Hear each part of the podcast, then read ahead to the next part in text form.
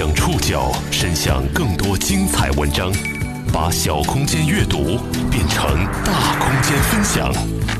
报刊选读，把小空间阅读变成大空间分享。欢迎各位收听今天的报刊选读，我是宋宇。今天为大家选读的文章综合了《维斯塔看天下》《南都周刊》《刺猬公社》的内容。我们来关注这两天正在热映的一部电影。那说好了，你保护世界，我保护你。三天票房破五亿，由周冬雨和易烊千玺主演的《少年的你》火了。在经历了退出柏林国际电影节新生代单元、紧急撤档、临时定档等众多风波后，这部以校园暴力为主题的青春题材电影，终于在十月二十五号正式公映。人民日报等主流媒体的集体点赞，也让他收获更大范围的关注。但与此同时，原著小说涉嫌抄袭多部作品的荣梗风波也迅速引发讨论。《少年的你》是一部怎样的电影？报刊选读今天和您一起了解：电影《少年的你》红了，也被骂了。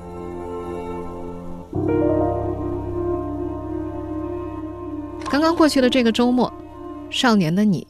红了。经过半年的蛰伏之后，这部青春题材电影终于在十月二十五号上映。不鸣则已，一鸣惊人，不仅三天票房就破了五亿，甚至周末几天的微博热搜都被他承包了。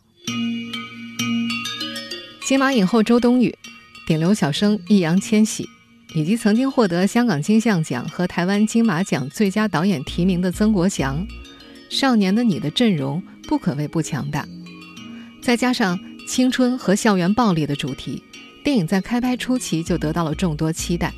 《少年的你》的官方微博透露，这部电影早在2018年9月份就宣布杀青了，可是它却经历了异常艰难的上映之路。今年1月11号，《少年的你》入围柏林电影节新生代单元，可到了2月份，电影制作方就宣布，因为后期制作的原因，无法参加柏林电影节的展映。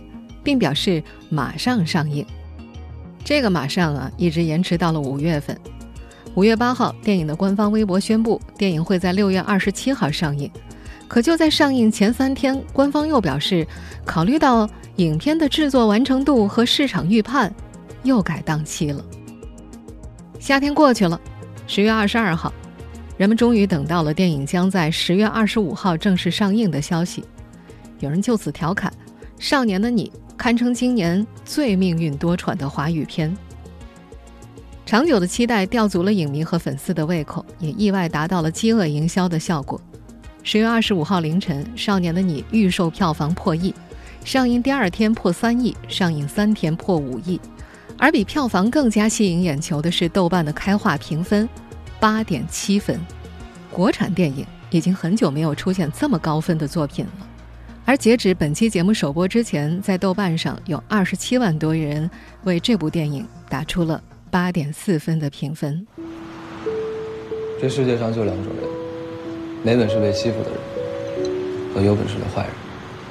那你是哪种人？《少年的你》是一部直面校园霸凌的国产电影。影片讲述了一对背景截然不同的少年如何彼此守护、相伴成长的故事。那你想怎么样？读书、考试、上好学校，想变成最聪明的人。如果可以的话，保护世界。片中周冬雨饰演的陈念是一名成绩优异的高考复读生，正在全力备考；而易烊千玺饰演的小北是社会上的小混混。你为什么不上学呢？你太敢讲了。原本毫无交集的两个人，因为一起校园霸凌引发的意外事件联系起来。电影一开场就从一位女生的跳楼事件开始，导致这名女生自杀的原因就是校园暴力。在电影当中，陈念因为给自杀的同学盖上了衣服，成了下一个被霸凌的目标。你们班谁是陈念啊？陈念。再后来。整个班级都孤立了他。有看到人吗？去他家。而霸凌他的人开始变本加厉的使用暴力。有完没完？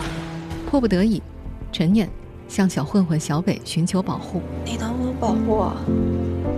之后发生的一连串起伏，深刻的影响了他们未来的人生。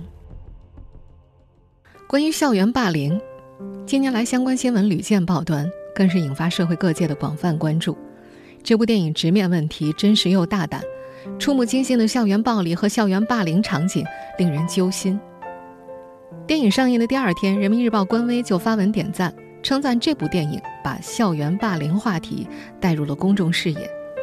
除此以外，不管是主角演技的提升，还是导演对情绪的细腻处理，都可圈可点。但是，红了的少年的你也很快就被骂了，因为突然冒出来的融梗风波，甚至有些观影观众也被骂了。在数家电影评分网站上，不少被易烊千玺和周冬雨感动得痛哭流涕，去影评网站打下高分的观众，被一群愤怒的观影人回怼：“你们都是抄袭的帮凶，看电影的人会有报应的。”面对这样的指责，打分的一部分观众蒙圈了。什么是融梗？青春题材电影《少年的你》正在经历的争议到底是怎么回事？对于荣梗，当事各方分别有怎样的说法？报刊选读继续播出。电影《少年的你》红了，也被骂了。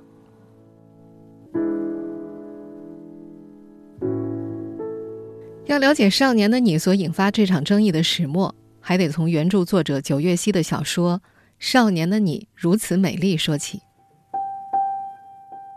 身为晋江文学城当年的王牌作者之一。九月溪本人曾被冠以“荣梗小天后”的外号，他曾在作品当中融合了多部经典作品的重要剧情和人物设定。至于我们今天提到的这部电影的原著小说，早在2016年在晋江连载的时候就被爆出部分情节借鉴了日本作家东野圭吾的多部作品。根据网友的说法，电影版的《少年的你》删除了很多有争议的桥段，但原著融梗是板上钉钉的事儿。有网友专门制作了对比作品的调色盘表格，称《少年的你》融梗了东野圭吾的《白夜行》，嫌疑人 X 的现身、恶意，还有日本著名推理小说家凑佳苗的告白，以及岩井俊二的关于莉莉周的一切等作品的关键剧情。我们这儿需要解释一下脱胎于抄袭的“融梗”这个词。抄袭在法律中是一种严重侵犯他人著作权的行为。根据《图书期刊保护事情条例实施细则》第十五条规定，文学作品引用非诗词类作品超过两千五百字，或被引用作品的十分之一，就可以定义为抄袭。而融梗，则似乎显得更加高明一些，指的表面上似乎没有明显的文字复制粘贴，却在关键情节或者人物设定上借用了他人精妙设计的梗。比如说，《少年的你如此美丽》就被指。主角一明一暗的设定和总有一天我们会正大光明走在大街上的台词借鉴了《白夜行》，顶罪的情节来自嫌疑人 X 的现身，被逼接吻一幕融梗日本电影《告白》等等。虽然对于作者本人而言是灵感来源还是故意抄梗，自己心里肯定是有数的。对于创作受到影响这一点，作者九月溪自己也是承认的。他说：“他一直以为成为经典的东西是可以拿来写的，这是他的误区。但旁观者们在受影响算不算抄袭这个问题上就见仁见智了。当年因为九月溪，晋江文学城还曾经发起过一场轰轰烈烈的讨论，当时有很多作者都亲自下场掐得腥风血雨。最后，这场争议是以晋江官方发帖修改抄袭判定规则告终。”这在批评者的眼中成了晋江包庇九月溪的铁证，多位对处理结果不满的作者怒而封闭。著名的写手丁墨还在微博上怒怼：“一个文核心梗就那么多，哪个凭真本事写文的人不清楚？融梗超梗的情况，法律不一定判，但我坚决抵制。”响应他的不在少数，而这股抵制风。自然也影响到了顶着改编争议作品名号的电影《少年的你》。早在今年六月份，电影突然宣布撤档的时候，就有人大声叫好。而这个十月，电影上映之后，有无数人给电影打出了一星差评，而差评的原因也和演技、电影本身的逻辑情节没有任何关系，通通都指向了原著小说《荣梗》。让众多网友愤怒的“荣梗”是一个尚不存在于中国法律体系中的罪状。不同的人对于一部作品是否“荣梗”有不同的判定，这也是争议不断发酵的另一原因。报刊选读继续播出：电影《少年的你》红了，也被骂了。对于正在热映中的这部《少年的你》，有影评人表示。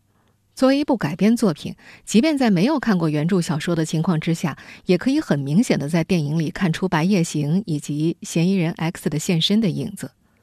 但是，也有自称东野圭吾十级学者的影迷说，自己一点也没看出来正在上映的电影本身有哪些融梗行为。之所以会有这样的争议，是因为被质疑抄袭的都是情节桥段，而不是段落表述。比方说，在电影当中，周冬雨和易烊千玺剃头的那段情节，有人觉得这也是抄东野圭吾的，但也有人说这个情节是为了纪念片尾曲的创作者已故女星卢凯彤。就我国目前的法律体系来说，并没有明确判断容梗的标准和尺度，也没有一个权威中立的第三方来协调，这就导致鉴定抄袭这个事儿，目前几乎靠的是民间自发。裁判的角色也大多是由每一个读者来担任的，而当网友们朴素的正义感喷薄而出时，难免还会掺杂着基于主观感受、私人喜好预设的立场，这就造成类似的争议越来越多。前阵子，另外一部大热剧《陈情令》的原著小说《墨香铜臭》就陷入过类似的融梗风波。再往前，还有人说《狮子王》融梗了《哈姆雷特》《王子复仇记》的内核。《盗梦空间》融梗了日本漫画《精明的红辣椒》，甚至还有帖子说《小欢喜》融梗了韩剧《请回答一九八八》，理由是有角色天天思念过世的母亲，有角色被查出肿瘤，几个主角住在同一个小区等等。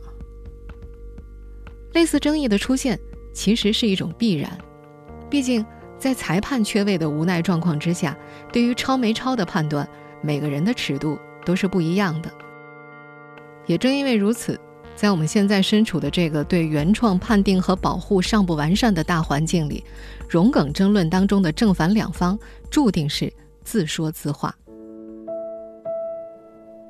在这次的融梗风波当中，被融原创作家的读者们投诉无门，一部分义愤填膺的粉丝眼看着那些熟悉的情节，不知道谁能管这事儿。他们中的部分激进者会选择去参加改编作品的导演、明星，甚至是每一个为电影而流泪的普通观众的微博底下泄愤，指责他们：“你们就是帮凶。”而在这些泄愤的指责当中，有出于正义感为原创者愤而不平的主动发声，也有只输出情绪、不讲道理、带着目的性一竿子打倒一群人的故意为之。出演争议作品的导演和明星该不该被批评另说。但是，带着周末找个乐子的心态进电影院的观众，面对着从天而降的指责，一定会觉得自己特别的无辜。凭什么夸一两句我觉得好看的电影就要挨骂呢？我也没做什么伤天害理的事儿吧。这部分被指责的观众中的激进者，也会反过来指责那些粉丝们：你们是不是太圣母了？新一轮的攻击就这么开始了。可是。攻击归攻击，对骂归对骂，陷入争议的双方谁都无法回答一个重要的问题：有着如此争议的作品们，究竟是如何顺利出版、红火多年，且顺利的成为被改编、被咒骂的对象的呢？目前，关于《少年的你》原著小说的融梗争议还在继续，但换一个角度，我们并不能就此埋没这部电影的现实价值。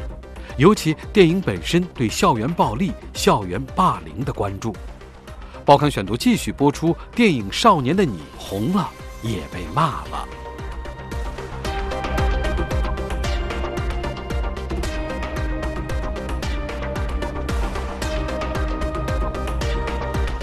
原著小说《少年的你》如此美丽，融梗多部作品的争议还在继续。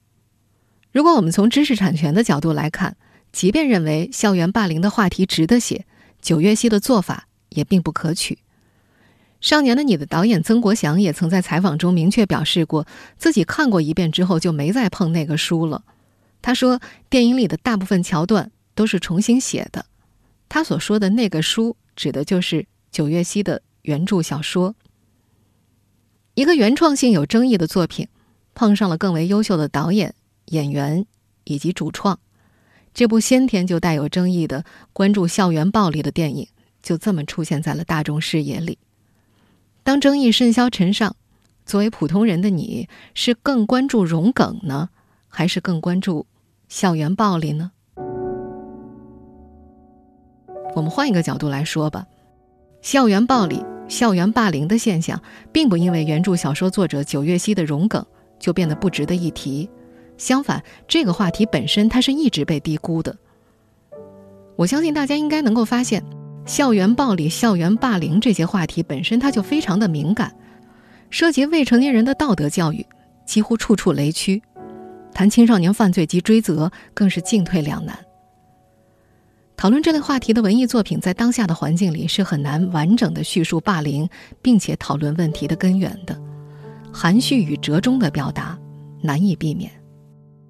而在这部电影宣发的过程当中，提醒人们关注校园暴力，也一直是片方的发力点。或许欺凌就发生在我们每一个人身边。学校是世界各国防治校园欺凌最有效、最前沿的阵地。但校园欺凌不止于校园。我们现在听到的是出现在这部电影片尾的易烊千玺的一段彩蛋。最终呈现出的这部电影，在霸凌的残酷性描述上做了妥协。最终上映的版本剪掉了小北和小混混互扇耳光，以及陈念被恶意关在厕所隔间的片段。在电影拍摄的过程当中，也用了比较多的面部特写。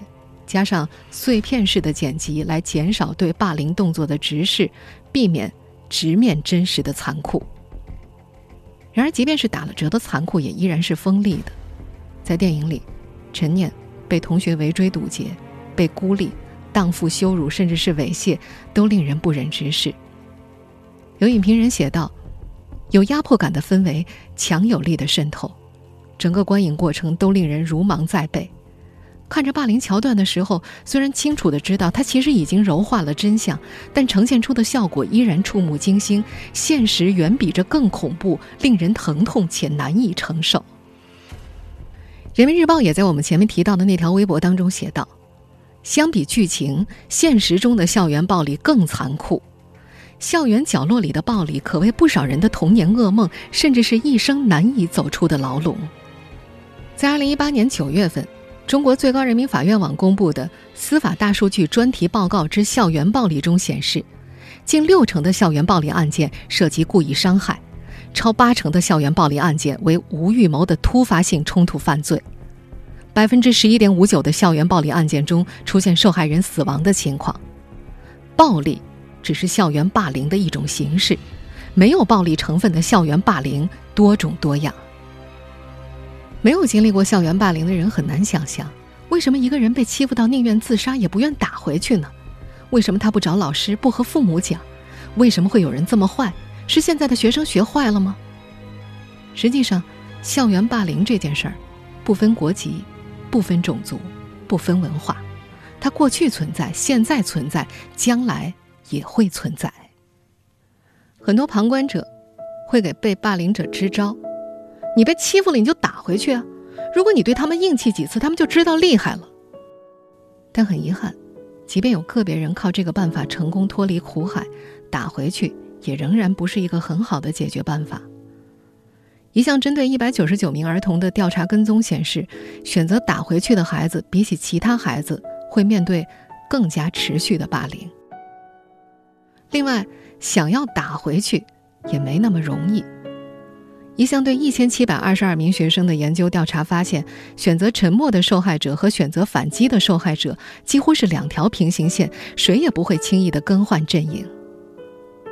自己没法拯救自己，同学更是冷眼旁观，就像电影当中踩着血迹路过的同学那样，除非正义感爆发，不然不觉得事态严重，自己也没能力、没责任，和霸凌者不熟，人人都有事不关己的充分理由。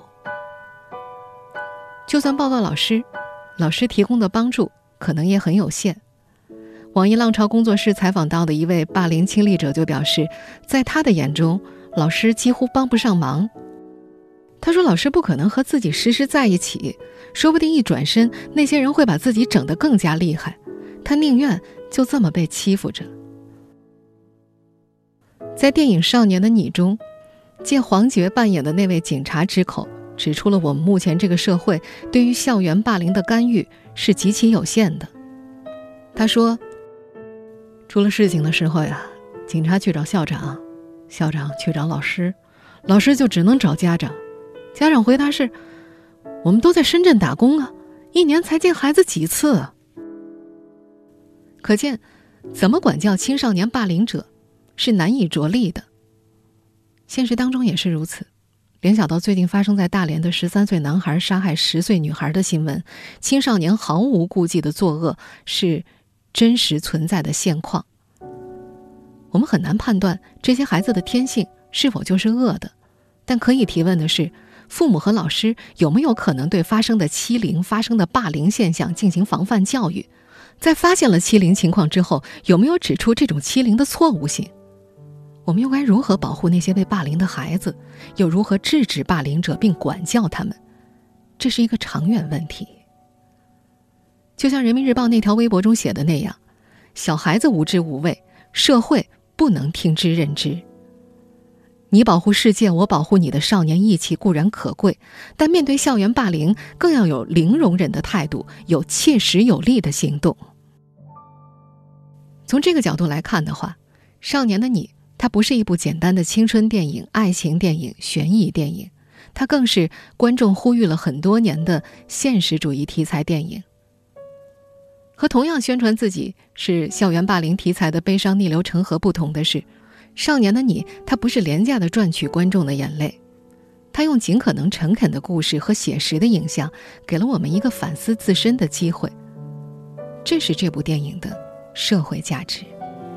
当家庭、社会、法律以及你我他每一个人都贡献力量，我们就能保护少年，保护世界。我们不欣赏原著小说的融梗抄袭的行为，但也赞扬电影本身所反映出的现实问题。它让人明显的看到，在经历了几年的萎缩之后，国产电影正在进行自我反思，试图向更好的方向迈进。而我们这个社会也在用更加多元的方式，让人们注意到身边的危险和弊病。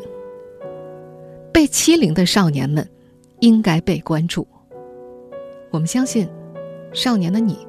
它不会是第一步，也不会是最后一步，未来一定会有更多更好的关注现实题材的原创电影。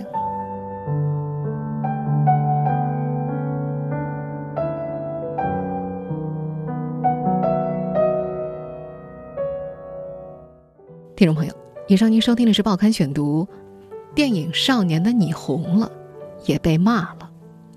我是宋宇。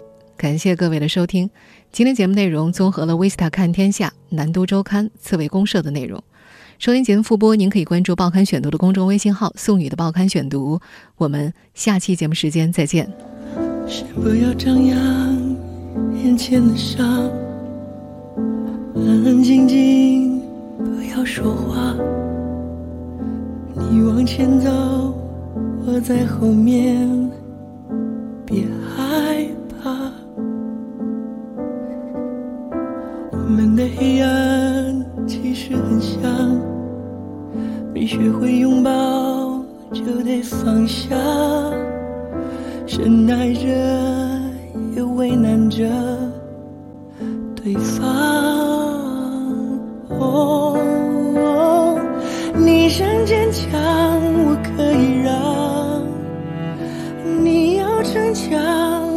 为你装。反正时间从未善良，我没有变，你知道就好。世界再难，更不能逃。眼泪现在就该擦掉。这一次成长，花多少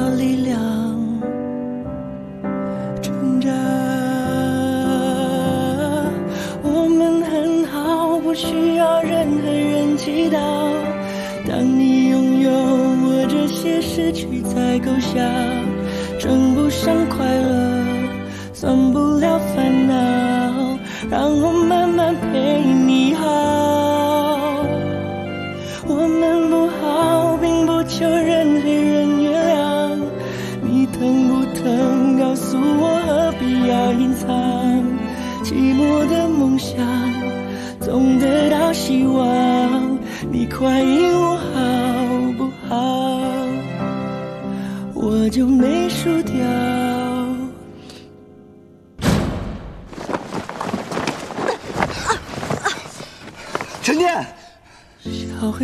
很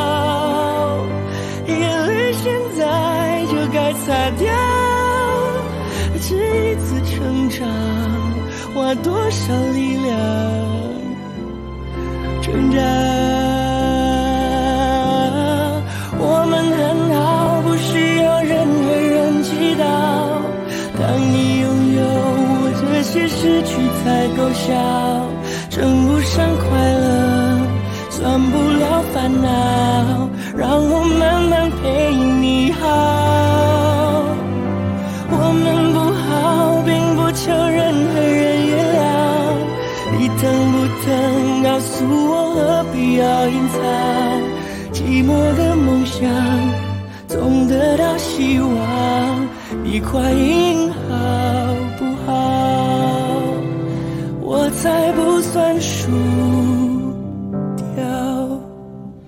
这个人什么都不是，没脑子，没钱，也没有未来。可是我喜欢一个人，我想要给他最好的结局。先不要张扬眼前的伤，安安静静，不要说话。别忘了，你还欠我一次。